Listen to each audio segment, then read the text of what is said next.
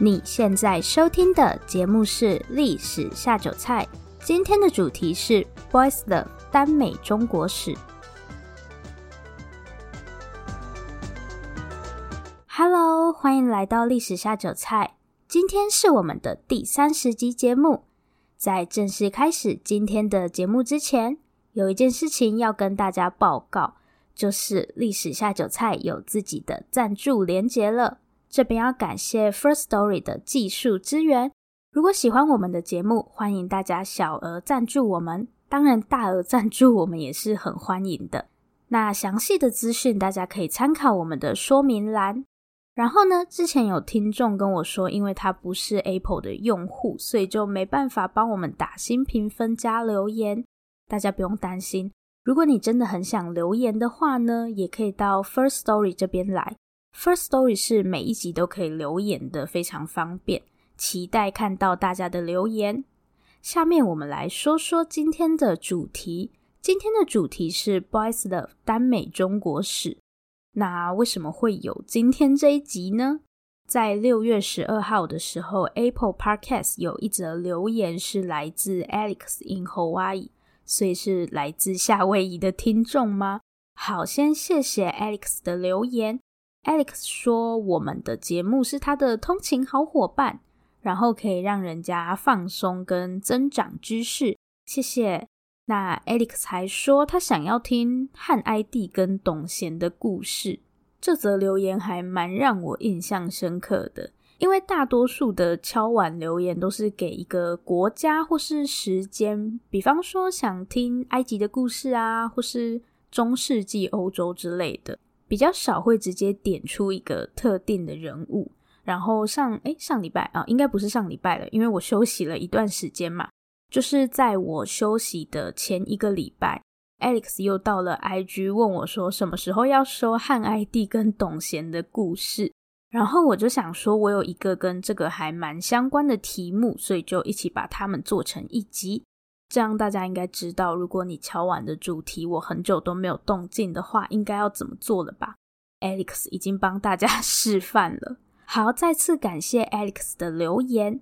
那我先跟大家简单介绍一下汉哀帝跟董贤之间到底发生了什么事。相信大家应该都有听过一句成语，叫做“断袖之癖”。断袖就是把衣服的袖子弄断嘛，那“癖”是癖好的意思。依照字面来看，是指喜欢把衣服的袖子弄断，所以这是什么破坏狂吗？喜欢穿无袖、痛恨长袖的衣服？好啦，当然不是。断袖之癖的意思是指两个男性之间的同性之爱。那这个跟弄断袖子有什么关系呢？就要讲到汉哀帝跟董贤的故事了。汉哀帝跟董贤实际上是情人的关系。然后汉哀帝有一天起床的时候，就发现自己的衣服袖子被董贤压住了。那因为汉哀帝不想把董贤吵醒，他就拿了刀子把自己的衣服袖子给弄断，所以之后才会用断袖之癖来形容男性之间的爱情。好，我第一次听到这个故事的时候，其实觉得这个故事非常的浪漫，不觉得汉哀帝很贴心吗？根本是偶像剧才会发生的事情呢。所以，我们今天要谈的就是中国历史上关于同性恋的故事。但是，碍于篇幅的关系，这次就先把范围锁定在男性跟男性之间的爱情。好，那我们下面就马上来看看到底在古代中国社会，同性恋是如何被看待的。历史上又曾经出现过哪些同性恋的故事呢？虽然现在在台湾，同性婚姻已经是合法的。但是相关议题还是有很大的进步空间。即便是在现代社会，同性恋也不是每个人都可以接受的价值观。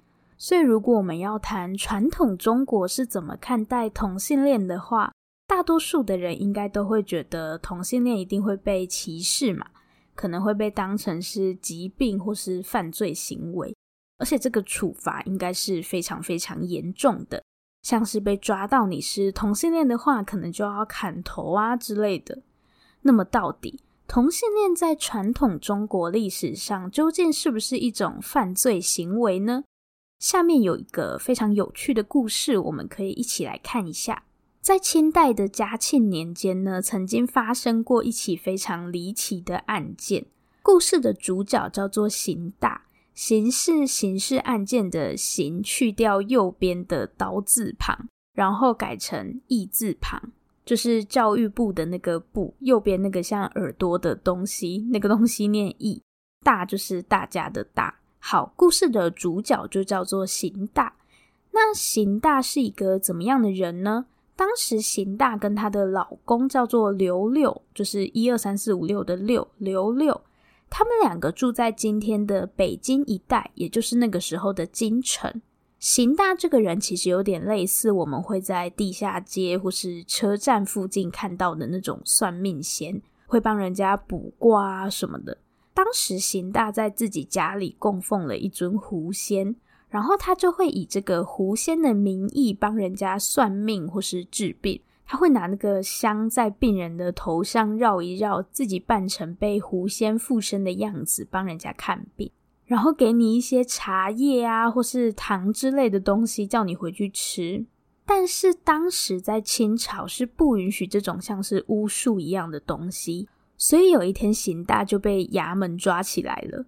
但这个故事离奇的地方不是在这里。当时官府去捉拿邢大的时候，认为邢大就是一个妇人，就是一个妇人在那边装神弄鬼。可是没想到，当他们把邢大抓起来之后，才发现这个邢大原来是男的。我刚刚有说嘛，邢大有一个老公叫做刘六，那邢大怎么会是男的呢？后来官府追查下去，才发现邢大的身世非常的坎坷。邢大在很小的时候，父亲就过世了，所以他就跟着妈妈来到京城谋生。但没想到，在邢大十一岁的时候，母亲也因为生病去世，邢大就变成孤儿了。后来，在一个长辈的介绍下，邢大就到了一间类似鞋店的地方去当学徒。但很悲惨的是，某天晚上，邢大就被另一个叫做李四的学徒给性侵了。后面邢大也一直被迫跟这个李四保持性关系。过了一段时间，邢大就离开鞋店，住进了一个叫做宏大的男人的家里。当邢大十八岁的时候，洪大就觉得说，呃，邢大长得细皮嫩肉的，就开始让他留长发、穿女装，然后让他在家里做一些女工，像是缝缝衣服啊之类的。后面洪大甚至直接把邢大当成自己的老婆，两个人就像夫妻一样生活。不过呢，过了不久之后，洪大就生了很重的病，他就觉得自己快死了，然后很担心自己没有办法再养邢大，所以他就对外谎称说邢大是他的妹妹，把邢大嫁给了刘六，就是我们在故事一开头讲到的那个人。所以其实刘六并不知道自己的老婆是男人。一开始，邢大很成功的骗过了刘六，不过时间一长，还是被刘六给发现了。刘六就很生气，说要把邢大给赶出去。邢大就一直苦苦哀求刘六把自己留下来，甚至说自己会帮人卜卦看病，可以帮忙赚钱。所以刘六也就这样算了。好，我觉得这个故事当然是非常可怜，邢大的身世真的很令人同情。而且我们其实很难知道邢大到底对这些人是什么样的感情。这整个故事里面，可能只有洪大对邢大稍微好一点吧。至少他还会帮邢大担心，说没有人养他什么的。可是骗人是不对的行为啦。刘六也是蛮可怜的。后面刘六会留下邢大，也不知道是因为邢大可以赚钱，还是因为两个人也相处了那么久。总之，现在这件事情就是被官府知道了嘛。可是老实说，官府并没有很在意邢大扮成女生生活这件事。邢大最后的结局是被处死，但是罪名跟他假扮成女生，或是他是不是同性恋，其实没有什么关系。邢大会被处死，主要还是因为他在那边装神弄鬼，假扮成狐仙，就是假扮成狐仙比假扮成女生要严重。那刘六的下场又是怎么样呢？其实这个时候的法律非常的有趣，就是他并没有去管你什么男生可不可以在一起，他规定的东西是你有没有发生性行为。如果两个男性发生性行为才会被处罚，但实务上来说，官府其实是不太会去管这些东西的，因为我要怎么知道你有没有发生性行为？所以通常这些事情会被人家发现，多半会像刑大这个案件一样，就是有其他的原因。那刘六因为跟刑大发生性关系的原因，就被判了流放。当然，这个罪行也不能说很轻啦。不过跟西方基督教社会比起来，我自己是觉得，嗯，算是蛮宽容的。而且他是把重点放在有没有性行为发生这件事情上。但其实如果没有牵扯其他案子，一般官府是不太会因为两个男生在一起，他就把你抓起来。大家可以跟西方的例子比较一下，就会知道我为什么会觉得传统中国在同性恋这件事情上，它其实并没有这么严厉的处罚。在文艺复兴时期，大概西元十四、十五世纪左右，欧洲对于同性恋或是同性之间的性行为，那个处罚是非常可怕的。像意大利很多地方就规定说，如果被发现是同性恋的话，就会把你去世。就是阉掉的意思，还要挖掉你的眼睛跟砍断你的手脚，这样比起来，流放应该不算是很残忍吧？而且其实欧洲还有更多可怕的刑罚，像是把人关在巨大的鸟笼里，然后挂在城墙上把你活活饿死，或是关在稻草屋里再点火把你烧死。为什么可以想出这么多千奇百怪的方法？总之，这个处罚就是非常的严厉。据说，在西元一四三二年到一五零二年，不到一百年的时间，光是佛罗伦斯这个城市就有超过两千五百人因为同性恋的罪名被抓起来。所以，中国的处罚真的是相对比较轻了。我想听到这里，大家应该会觉得蛮意外的。但接下来我要说的东西，应该会让大家更意外。就是在中国历史上，曾经有一段时间，同性恋甚至被当成一种时尚。好，下面我们就来看一看到底是哪个朝代呢？我觉得说同性恋在中国历史上曾经是一种时尚，听起来真的很不可思议。这个神奇的朝代就是明朝，严格来说是明朝的中晚期，大概十六世纪末的时候。大家都知道，在传统中国社会里，有一群人一直是非常特别的，就是那些考科举的士大夫们，因为他们的社会地位就是很高嘛。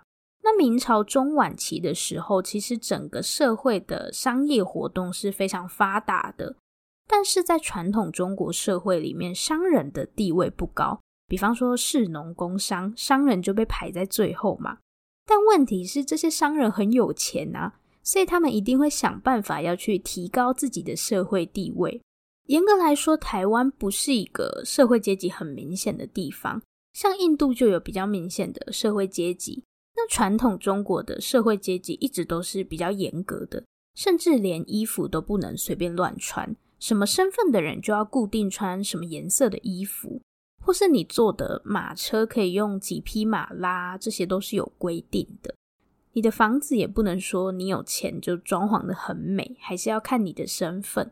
所以走在路上，你很明显就可以分辨说，哦，这个人是什么身份。但是因为明朝后期商业真的很发达，这些商人有钱了之后，他们就想尽办法要去提高自己的社会地位，所以他们衣服也不乖乖按照规定来穿，就是会做一些超出他们身份的事情。所以，传统这些文人士大夫就感受到了来自商人的威胁，因为有些商人甚至会比这些士大夫来得有钱嘛，金钱的威力是很可怕的。那这样怎么办呢？就是当商人跟文人之间的界限越来越模糊的时候，这些士大夫要怎么办呢？其实也没有怎么办，就是在想一个东西去区分就好了嘛。假设现在把眉毛剃掉很流行，我随便乱讲的哦。现在没有这个流行啊。不过流行这种东西一开始都是只有少数人在做吧。等到大家真的都开始模仿，就代表这个流行已经快要过时了。所以你们现在把眉毛剃掉，搞不好是走在时尚的尖端呢，或者是单纯就被其他人当成笨蛋这样。好，反正因为士大夫跟商人之间的界限越来越模糊。所以士大夫就开始去找一些新的娱乐，用来区分他们跟普通商人的不同。其中一个就是同性恋的风气。其实传统中国的士大夫是不能随意出入民间的青楼，可是我们很常看到这些文人的名字跟一些名妓牵扯在一起。事实上，这些跟士大夫有关系的妓女都是官妓，也就是说，他们是专门服务朝廷官员的。这些官妓不只要长得很漂亮，还要会琴棋书画，因为他们要陪这些士大夫参加各种宴会，总不能人家聊的话题你都听不懂吧？所以这些官妓其实非常有才华，但是到了明清时期，政府就把这种官妓制度废除了，所以就掀起了另外一种东西，就是这种男妓的风气。过去大家出席一些宴会场合，可能都是带着女性嘛，但现在就变成会带着男性，然后这些男性就是所谓的男妓，一般年纪都不大。然后书上都形容这些人的长相甚至比女性还要漂亮，而且以当时的社会风气来说，文人喜欢男性并不会被当作是一件很不好的事情，反而会认为说这样很风雅，就是一种流行就对了。甚至一度有同性恋之间的爱情才是真正的爱情这种说法。明朝的时候有一个文学家叫做冯梦龙。冯就是姓氏的那个冯，然后梦境的梦跟青龙的龙，冯梦龙。他曾经写过一本书，叫做《情史》，就是情感的那个情。情史顾名思义就是记载了各式各样的情感，也包括我们今天要说的同性恋。然后冯梦龙在里面就提到，他认为男性跟男性之间的这种爱情是更高于男女之间的。因为他觉得男女之间的爱情很大一部分是为了生育，但是男性之间就不一样了，这是他的个人看法啦，我们可以不要接受。不过也可以从这里看出，在明朝的时候，同性之间的爱情其实是可以被接受的。当然，它更多还是只限于上层阶级的一种风气啦。冯梦龙除了是一个文学家之外，他也是一个戏曲家，就是会写一些剧本。然后在他的很多作品里面都可以看到对同性恋的描述，像是下面这个故事，冯梦龙就说有一天他跟他的朋友类似在请碟仙，突然变成 鬼故事是怎样？来的这个，我要怎么称呼？灵体吗？好，就来了一个灵体，他说他叫做王花舍，然后生前跟一个叫做黄玉春的人在一起，当然这两个都是男性啦。不过王花舍在十五岁的时候就过世了。其实我有点好奇，冯梦龙他们把人家召唤出来干嘛？听人家讲故事吗？后来王花舍就说他不能待太久，因为有人在等他。然后冯梦龙他们就问说是谁在等你？王花舍就回答是黄玉春。所以冯梦龙听到就觉得这个故事实在是太美了。没想到这两个人不仅生前相爱，就连死后都要在一起。至死不渝的爱情，所以他就觉得这种同性之间的情感是可以永垂不朽的。那在西方其实也有某一段时期是认为这种同性之爱非常的美，就是在古希腊的时候。其实跟冯梦龙的看法蛮相近的是，在古希腊人的眼中，异性恋比较是建筑在肉体关系之上，但是同性恋就很纯粹，是那种精神层面的爱。而且在西元前四世纪的时候，希腊还曾经出现一支由同性恋组成的军队。这支军队叫做底比斯圣队，底部的底，比较的比，斯文的斯，然后神圣的圣，底比斯圣队。柏拉图就曾经说过，如果有一支由同性恋组成的军队，那他一定是史上最强的军队。因为你不会想要在喜欢的人面前丢脸嘛，所以你就会很努力的表现。然后你们在战场上一定也会相互扶持。所以当时在古希腊，同性恋被认为是一种天上之爱，就是一种非常高尚的爱情。好，但是这样是不是代表传统中国比我们想象的要开放呢？因为他们似乎不觉得同性恋很奇怪。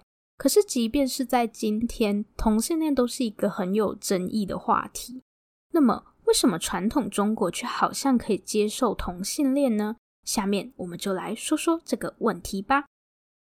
好，刚刚在最前面的时候，我有说今天的主题是听众留言说想听的嘛。那我现在就来说一下汉哀帝跟董贤之间的故事。董贤是来自一个官宦之家，也就是说他们家就是当官的啦。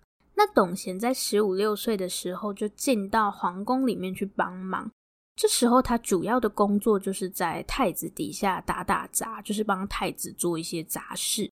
那这个太子就是还没有当上皇帝的汉哀帝。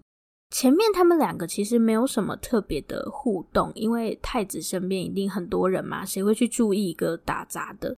等到汉哀帝当上皇帝后，董贤也换工作了，他就开始在皇宫的门口负责报时，就是让大家知道现在几点。感觉不是一个非常 重要的工作，可能董贤的能力也不是特别好吧。不过这个工作有一个好处，就是皇帝会不断的看到你，因为你就一直在他门口嘛。所以有一天汉哀帝就注意到了董贤。但汉哀帝之所以会特别注意董贤，并不是因为董贤报时报得非常好，是因为他发现董贤长得很漂亮，所以汉哀帝就过去跟董贤搭讪，然后他们的关系就越来越紧密，最后发展成情人的关系。因为这层关系，董贤的官职也越升越高，最后甚至担任大司马。司是司法的司，然后马车的马。这个官位在汉代已经可以说是最高的官职了。那他主要管理军事这方面。可是老实说，董贤并不是一个嗯特别有才能的人，所以很多人当然就非常讨厌他，认为他是靠着跟皇帝的关系才可以升到这么高的职位。而且董贤真的是一人得道，鸡犬升天。汉哀帝也算是非常爱屋及乌了。他不只是宠幸董贤一个人，甚至把董贤的妹妹也召进皇宫里面来。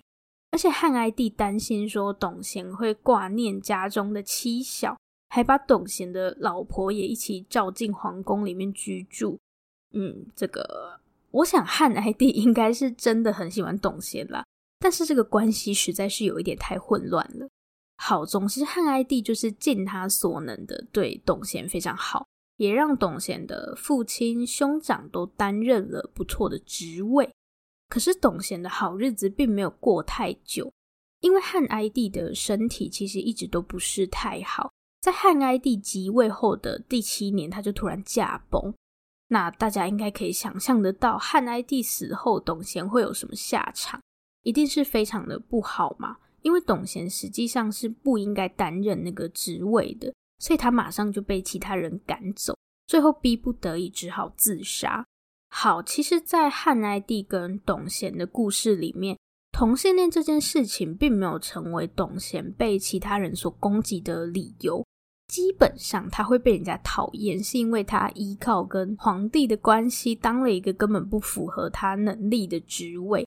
大家是攻击他是一个小人，并没有说同性恋是怎样怎样的。严格来说，更多时候这种同性恋的故事，尤其是跟帝王有关的，大家其实更在意说你是不是利用跟皇帝的关系做一些不好的事，而不太在意你是不是同性恋。就像我们前面提到刑大的故事，其实官府更在意刑大使用像是巫术之类的东西。至于他是不是同性恋，倒是其次。那听到这里，大家应该会很好奇，说：“诶，为什么传统中国好像不是很在意同性恋这件事情？”其实，同性恋对大多数人来说，当然还是比较少见啦。那我在阅读这些同性恋故事的时候，发现了一件很有趣的事情。不知道大家有没有发现，在传统中国的这些同性恋故事里，总会有一方被描述得非常的女性化，比方说我们第一个提到的邢大，邢大就被形容成是长得细皮嫩肉，然后穿女装也看不出是男生的人。包括邢大的行为模式也是比较类似于传统对于女性的刻板印象，像是他觉得没有办法自己谋生啊。撇除生理性别这件事，其实故事对于邢大这个人的描述就是非常的像一个女生。我这里没有任何歧视的意思，只是这样的描述就很像呃刻板印象里面的女生。然后明代的那些男妓也会被形容说他们非常漂亮，分不出是男生还是女生。最后，在汉哀帝跟董贤的故事里，我们一样可以看到这样的现象：董贤依然是一个比女生还要漂亮的男生。好，那这些描述跟传统中国接不接受同性恋有什么关系呢？这些描述其实反映了一件事情，就是之所以会有同性恋，并不是这些男生真的喜欢男生，而是有些男生实在太像女生了。会这样说的人，当然不会是同性恋嘛。但是在传统中国社会里，很多人是这样去解释同性恋的，就是觉得说这些人只是搞错了。只是因为有些男生甚至比女生还要漂亮，所以才会弄错。那另外一个原因，就是因为没有女生，所以把男生当成女生的替代品。比方说明清两朝，因为没有官妓了，因为政府不允许官员跟妓女混在一起，所以就出现男妓的风气。也就是说，传统中国社会还是用男女这种性别框架在看同性恋。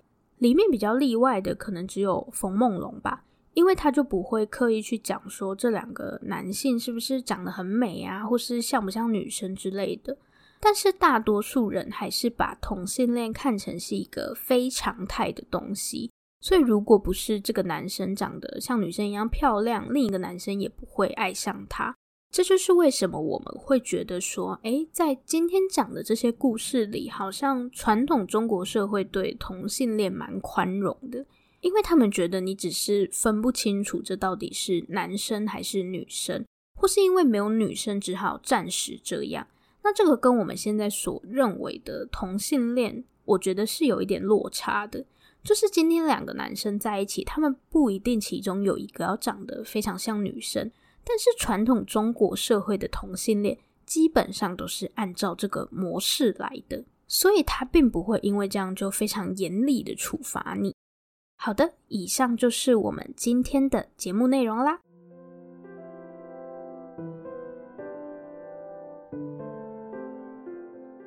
今天的重点整理，其实我是想跟大家谈一下我们今天的题目。我们今天的主题叫做 “Boys Love” 耽美中国史嘛，有些人可能会不太知道这个是什么意思。Boys Love 其实严格来说不能算是英文，因为它是从日本来的，就是有些人可能听过的 BL。那中文可以对应到“耽美”这个词，耽误的耽，美丽的美。我先来说一下 Boys Love 是怎么出现的。Boys Love 最早是出现在一九七零年代的日本，当时呢，有一群少女漫画家开始会去描绘一些少年之间的那种同性情感。